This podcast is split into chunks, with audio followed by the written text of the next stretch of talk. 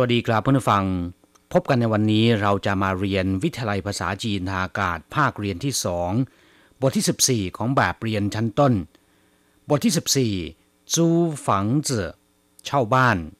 ในบทนี้เราจะมาเรียนสนทนาภาษาจีนกลางที่เกี่ยวกับการเช่าบ้าน สถานที่ตั้งของบ้านเช่า ตลอดจนอุปกรณ์เครื่องใช้ภายในบ้าน 第十四课租房子一课文 我想租房子，你想租什么样的？不要太大，要带家具的。那租套房吧。第十四课租房子บทที่ 14 เช่าบ้านคำว่าจูก็คือเช่า ฝังจือแปลว่าบ้าน แปลว่าตึกหรือแปลว่าห้องก็ได้ จูฝังจือก็คือเช่าบ้าน เวลาที่เราต้องการจะเช่าบ้านสักหลังหนึ่ง หรือว่าเช่าห้องพักสักห้องหนึ่ง ต้องไปหาเช่าในบริษัทที่รับจัดการให้เช่าบ้านโดยเฉพาะ หรือว่าดูจากแผ่นป้ายหรือแผ่นกระดาษที่ปิดประกาศให้เช่าบ้าน เมื่อไปถึงก็ต้องถามอย่างในประโยคสนทนาในบทเรียนบทนี้我想租房子ฉันต้องการเช่าบ้าน我想แปลว่า ฉันอยากจะ ผมอยากจะคำว่าเสียงแปลว่าคิดถึง แปลว่าอยาก แปลว่าต้องการ หรือแปลว่าประสงค์ก็ได้我想ก็คือ ฉันอยากจะ ฉันต้องการ หรือฉันประสงค์租房子อธิบายไปแล้วแปลว่า เช่าบ้าน แต่ถ้ามีบ้านให้เช่าเรียกว่า出租房子你想租什么样的คุณต้องการเช่าแบบไหนล่ะ你想ก็คือคุณต้องการหรือคุณอยากจะ租什么样的เช่าแบบไหน租ก็คือเช่า什么样的แบบไหน หมายถึงว่าบ้านแบบไหนนะครับ你想租什么样的คุณต้องการเช่าแบบไหนล่ะ不要太大要带家具的ไม่ต้องใหญ่มาก แต่ต้องมีเครื่องเรือน หรือต้องมีเฟอร์นิเจอร์不要太大แปลว่าไม่ต้องใหญ่มาก不要ก็คือไม่ต้อง太大แปลว่า ใหญ่มากเกินไป ตรงข้ามกับคำว่า太小ที่แปลว่า เล็กเกินไป不要太大ไม่ต้องใหญ่เกินไป不要太小ไม่ต้องเล็กเกินไป要带家具的ต้องมีเครื่องเรือน หรือต้องมีเฟอร์นิเจอร์เย่าแปลว่าต้อง ใต้ในที่นี้แปลว่ามีจาจี้ก็คือเครื่องเรือน อุปกรณ์เครื่องใช้ภายในบ้าน อย่างเช่น โต๊ะ โซฟา ชุดรับแขก หรือตู้ใส่ของเหล่านี้เป็นต้น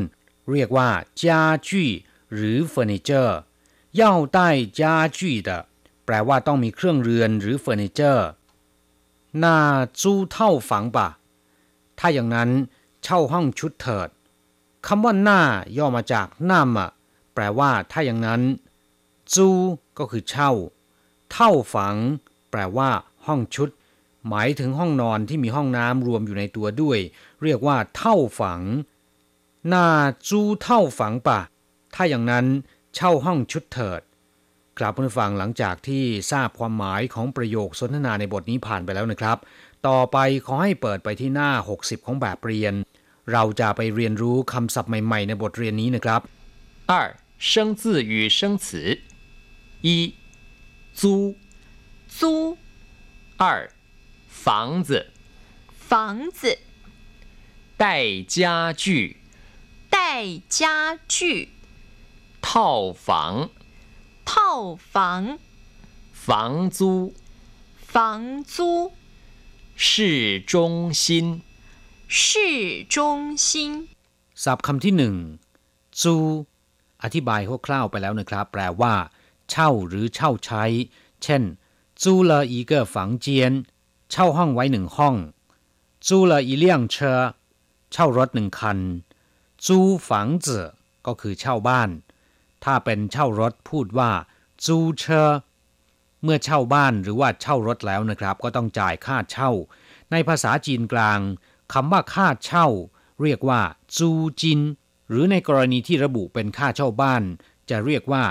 ฝังจูก็ได้นะครับ การให้เช่าเรียกว่าชูจู เพราะฉะนั้นคนที่ให้เช่าไม่ว่าจะให้เช่าอะไรก็ตาม หรือที่เรียกว่าผู้ให้เช่า ในภาษาจีนเรียกว่า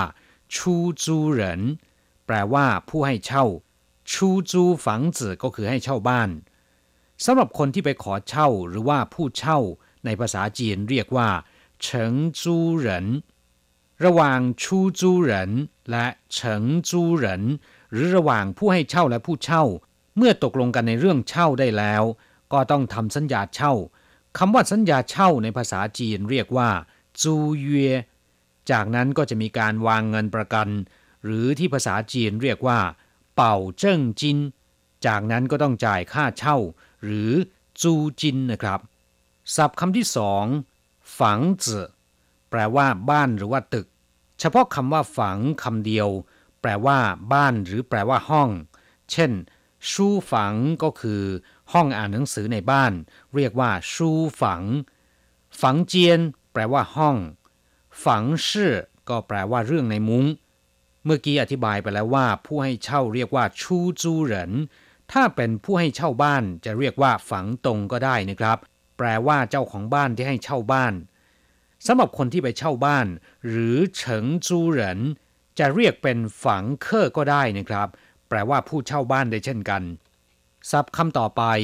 ใต้จาจี้แปลว่ามีเครื่องใช้ในบ้านพร้อมศัพท์คำว่าใต้ แปลว่า พก ติด ถือ หรือแปลว่ามีก็ได้นะครับ ในประโยคสนทนาในบทนี้ มีความหมายว่า มี เช่น ใต้เย่的橘子แปลว่าส้มที่มีใบติดอยู่ ส่วนคำว่าจาจี้ก็แปลว่าเครื่องเรือน เครื่องใช้ภายในครัวเรือน หรือเฟอร์นิเจอร์ เช่น ชุดรับแขก โต๊ะกินข้าว ตู้และเก้าอี้เป็นต้น เรียกว่าจาจี้ใต้จาจี้ก็คือมีเครื่องใช้ในครัวเรือนพร้อมสับเรียกว่าใต้จาจี้ศัพท์คำต่อไป เท่าฝัง แปลว่า ห้องชุด หมายถึงห้องที่มีห้องนอน ห้องน้ำอยู่ในที่เดียวกันเรียกว่า เท่าฝังคำว่าเท่าคำเดียว แปลว่าชุด แปลว่าสวม หรือว่าปลอกสวมก็ได้นะครับ เช่น เฉาเท่าก็คือถุงมือ ไหวเท่า แปลว่าชุดที่สวมภายนอก หรือใช้เป็นศัพท์บอกจำนวนก็ได้ เช่น อีเท่าจาจี้เครื่องเรือนหรือว่าเฟอร์นิเจอร์หนึ่งชุด อีเท่าจื่อเตียน พจนานุกรมหนึ่งชุด เท่าฝังก็คือห้องพักที่มีห้องน้ำอยู่ในที่เดียวกัน เรียกว่า เท่าฝัง ศัพท์คำต่อไป ฝังจู อธิบายไปแล้วเมื่อสักครู่ แปลว่า ค่าเช่าบ้าน ถ้าเป็นจูจิน แปลว่าค่าเช่าเฉยๆนะครับ ไม่ได้ระบุเจาะจงว่าเป็นค่าเช่าอะไร ค่าเช่าที่มีความหมายกว้างๆในภาษาจีนเรียกว่า จูจิน แต่ถ้าเป็นฝังจู จะหมายถึงค่าเช่าบ้านโดยเฉพาะศัพท์คำสุดท้ายชื่อจงชินแปลว่าใจกลางเมืองคำว่าชื่อแปลว่าตลาด แปลว่าเมืองหรือนครก็ได้ เช่น เย่ชื่อก็คือตลาดนัดกลางคืน ชื่อช่าง ตลาดสดชื่อชีแปลว่าเขตในเมือง เฉิงชื่อก็คือในเมืองหรือว่านคร ต้าเฉิงชื่อก็คือเมืองใหญ่ หรือมหานคร หรือจะเรียกว่า ต้าตูชื่อก็ได้นะครับ ส่วนคำว่าจงชิน แปลว่า จุดกลางหรือว่าศูนย์กลาง